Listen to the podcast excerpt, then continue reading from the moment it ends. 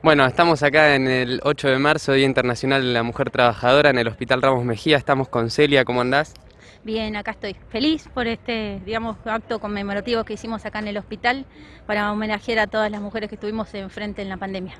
Celia, una pregunta. Vos sos eh, eh, de la comisión interna del hospital, de la comisión de mujeres, ¿no?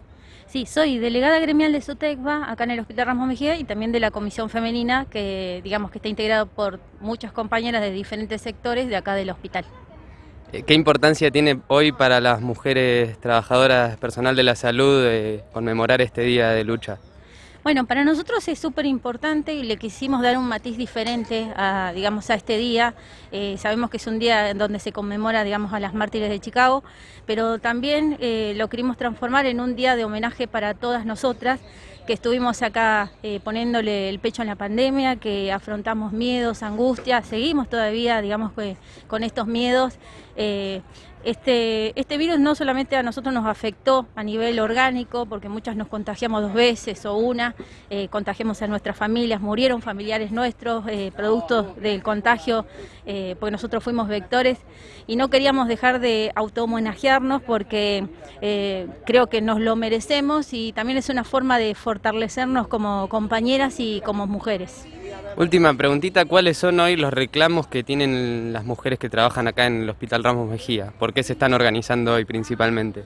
Reclamos tenemos muchísimos, entre ellos la insalubridad para todos los trabajadores del hospital, o todos los trabajadores hospitalarios que presentamos el proyecto de ley ahora, que estamos en, el hacer ese proyecto de ley, y después eh, reivindicaciones a nivel femenino acá en el hospital, eh, principalmente la reducción horaria, el no cierre del jardín del Hospital Ramos Mejía, que es un jardín histórico para nosotros, que fue fundado por compañeras de acá del hospital hace más de 40 años, donde se criaron muchos de nuestros hijos mientras nosotros prestábamos servicio, esa es una de las reivindicaciones.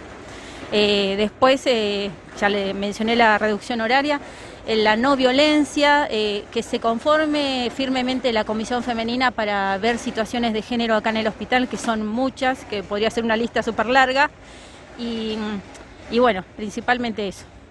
Bueno, esperemos que... No olvidar algo muy importante, el pase a planta permanente de todos los contratados, que son más de 100 acá en el hospital, que vinieron también a poner el pecho en la pandemia.